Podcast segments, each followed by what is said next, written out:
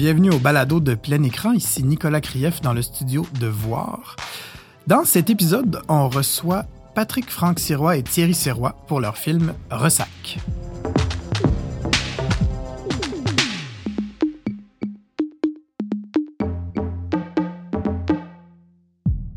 Thierry, Patrick, bonjour. Merci beaucoup d'être là. Euh, votre film Ressac euh, semble être un projet qui dure depuis, depuis plusieurs années. Est-ce que vous pouvez nous le décrire? Ben, brièvement, Ressac, c'est un projet dans lequel on accompagne euh, un photographe qui s'appelle Frédéric Séguin. on l'accompagne dans sa quête. Frédéric, en 2015-2016, il a pris des photos de réfugiés syriens au Liban, en Grèce, en Allemagne. Et deux ans plus tard, on retourne avec lui euh, sur la trace des personnes qu'il a pris en photo. Donc, c'est un photographe qui fait beaucoup de portraits. Puis nous, on essaie de retrouver les personnes euh, qu'il avait rencontrées. Et comment s'est déroulée la rencontre avec ce photographe-là?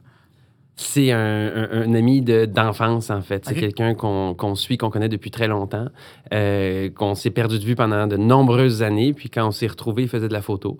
Euh, quand il nous a parlé, quand il nous a montré euh, ses projets photos, on, trouvait ça extrêmement intéressant parce qu'il y a quelque chose de très, très humain dans sa démarche. et contrairement à beaucoup de photojournalistes, il aime poser son regard sur des moments, des fois, qui sont plus joyeux, plus heureux. Donc, à travers euh, ces photos de la crise des réfugiés syriens, il misait sur les sourires qu'il rencontrait en cours de chemin, ce qui est une démarche qu'on trouve intéressante. Donc, c'est un peu ce qui nous a inspiré. Puis, est-ce que cette, cette, cette, approche, disons, positive d'un sujet relativement grave, relatif est un euphémisme, euh, est-ce que vous avez voulu aller vers ça à travers le film aussi? On, espérait trouver des gens qui, euh, qui se souvenaient de Frédéric, de son passage, qui se souvenaient des photos. On se promenait euh, avec les photos en main, donc on leur montrait. C'est de même qu'on a retrouvé certains réfugiés aussi en montrant des photos à quelqu'un. Quelqu'un nous dit Ah oui, dans tel camp, il est probablement là encore. Et ces photos-là, comme elles étaient euh, majoritairement, du moins heureuses instantanément, euh, ça nous permettait de, reparler de c'est quoi la vie dans un camp de réfugiés. Est-ce que tu es toujours triste, Mossad, ou est-ce que euh, en gang, tu as des amis, puis autour d'un feu, tu rigoles pareil?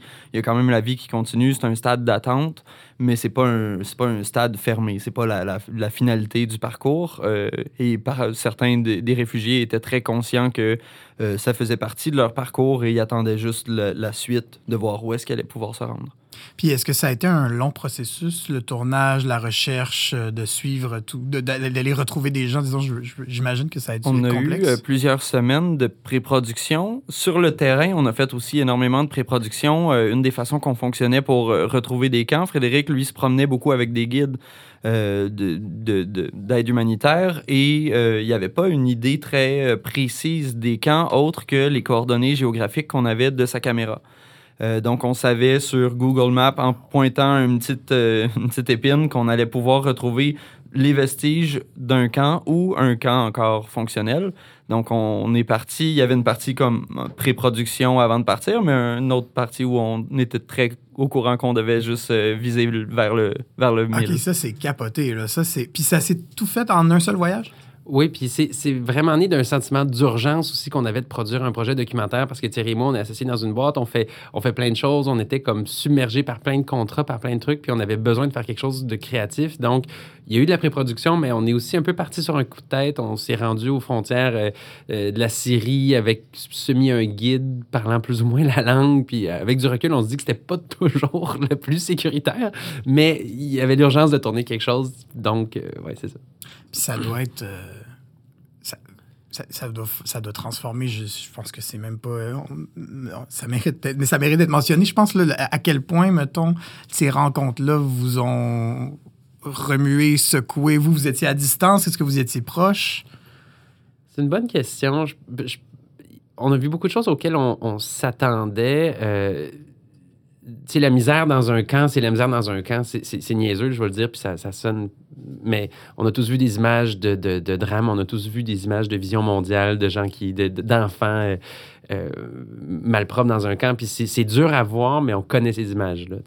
Mais je pense que le plus dur, c'est de rentrer en contact avec des gens qui te ressemblent, de se mettre en discussion, en dialogue avec du monde devant toi que tu dis, je pourrais être exactement à la même, au même endroit, on n'est juste pas né dans le même pays, on n'est pas juste, on est juste pas né au, en fait, on est né au bon endroit, puis eux ne sont pas nés. Oui, oui, oui. J'ai l'impression qu'il y a une tentative de, d'aller chercher quelque chose de très quotidien aussi dans les camps. c'est ça qu'on on s'imagine, bon, c'est ça comme on disait, les drames, euh, les, les, les, images choquent, mais en même temps, c'est ça, à un moment donné, le matin, tu te lèves, tu, tu fais tes affaires dans un camp. Ça, ça doit être quand même particulier à aller chercher. Oui, il y a ça qui est, très intéressant à travailler. On a l'impression qu'une crise, quand on arrête d'en parler, elle n'existe plus. Nous, c'était justement de retourner sur les vestiges d'une crise qui n'est plus médiatisée, ou du moins très peu médiatisée, et d'aller voir le quotidien des camps, qui est maintenant un quotidien d'attente au lieu d'un quotidien en mouvement. Euh, quand Frédéric a pris les photos deux ans auparavant, il y avait du mouvement, il, y avait de la transition, il y avait de la joie aussi parce que c'était une période transitoire. Là, on revenait sur certains camps qui étaient beaucoup plus stagnants. On tombait sur des camps où euh, il y avait il y a un, camp même euh, sur l'île de Lesbos qui est presque une prison. C'était considéré comme l'arrêt d'un parcours. C'était des, gens qui pouvaient être considérés plus violents ou du moins qui, qui, étaient des, des hommes dans la trentaine et plus, pas accompagnés de famille et tout, et eux avaient beaucoup moins de chances de se rendre plus loin. Donc, il y avait ce quotidien-là un peu plus dur. Après ça, d'autres camps où on sent que c'était un camp de réfugiés qui était peut-être plus latent, qui avait une, qui avait une certaine... Euh, ça faisait plusieurs années que les gens étaient installés là. C'était une première vague migratoire avant celle qu'on a médiatisée. Donc, il y avait tous ces, côtés-là un peu euh, presque bidonville de, de, camp où euh, justement c'est de la pauvreté qu'on connaît, qu'on a déjà vu. C'est du monde qui ont euh, perdu beaucoup d'espoir de, de, changement parce que ça fait peut-être dix ans qu'ils sont là puis ils ont bien, ils ont bien vu que dans la pauvreté qu'ils qu'ils sont, ils pourront pas aller plus loin, ils pourront pas revenir chez eux non plus. donc, il y avait tous ces, ces périodes-là qui étaient assez, assez difficiles, assez humaines, en fait très humaines à, à côtoyer. Puis j'imagine que, dites-moi si je me trompe, là, mais qu'on évite aussi un peu l'idée de la complaisance dans un documentaire par, en passant par ce côté humain-là, parce que moi, c'est ce que j'ai ressenti en voyant le film. Est-ce que c'est un peu cette idée-là que vous aviez en tête? Bien, un, un, de nos paris, ou du moins une des choses qui est devenue rapidement évidente, c'est qu'on c'est, que c'est une crise qui est extrêmement complexe, éminemment complexe. Euh, on voulait pas rentrer dans l'aspect sociopolitique. On s'est dit qu'on voulait vraiment se concentrer sur les personnes qu'on rencontrait, puis aussi sur le parcours de Frédéric. Euh, parce que notre pari, c'était de dire on va essayer de se rapprocher le plus possible du point de vue des gens qu'on rencontre au fur et à mesure de notre documentaire. Fait c'est un peu l'idée de se dire on va toucher à l'humain. Puis, euh, hmm. puis qu'est-ce que vous avez perçu chez Frédéric lui-même de, la transformation? Avez-vous senti, ben, vous le connaissiez depuis longtemps, donc euh, quelle transformation vous avez perçue chez lui par rapport à cette aventure-là? Transformation, je sais pas, étant donné que c'est un processus qui est très proche de sa démarche. Donc, euh, chaque voyage doit le transformer, mais je crois qu'il s'est formé au travers de ces transformations-là. Euh, Frédéric, c'est aussi un nostalgique qui aime revenir dans les lieux qui, qui ont été touchants pour lui. Donc, euh, deux, ces deux voyages pendant la crise migratoire, l'ont énormément touché. Les gens qu'il a rencontrés, c'est devenu des amis aussi. Donc, il y avait cette volonté de, retourner, de revenir avec nous pour nous montrer ce que pouvaient être des, des gens formidables dans une crise qui ne les appartenait pas. Wow, ça c'est. Est-ce que votre relation avec lui puis entre vous a changé un petit peu à travers tout ça? Ou du moins ça, ça a dû forger quelque chose de nouveau? Elle a assurément euh, évolué pendant ce voyage-là. Je pense qu'on a appris à se connaître parce qu'on a passé euh, trois semaines à temps plein, euh, les trois ensemble. il nous a fait découvrir énormément de, belles choses. Il nous, a donné accès en quelque part à, son, à son intimité, à sa démarche et tout. Fait que c'est sûr que ça, ça provoque d'autres choses. Puis il y a eu, aussi eu beaucoup de moments très fun ou beaucoup plus légers, là, comme Frédéric, justement, comme qui aime retourner aux mêmes endroits. Lui, il y avait un spot de kebab sur Lesbos ben où il fallait absolument aller. Donc, on est allé là, puis on, reste que ça a été... La Grèce, c'est magnifique, le Liban, c'est magnifique. Euh, c'est sûr, ça a été une démarche documentaire parfois difficile, mais on a aussi vécu des moments absolument extraordinaires euh, sur la côte libanaise. Euh, il y avait aussi, comme Patrick le disait tantôt, on est parti dans l'urgence d'aller faire un film, dans cette démarche-là qu'on savait éphémère. Euh, en partant, on est un peu parti, les trois gars, en road trip. Donc, euh, on, était dans la forme documentaire très légère. Euh, moi à la caméra, Patrick au son, Frédéric, c'était, on le suivait avec ses photos.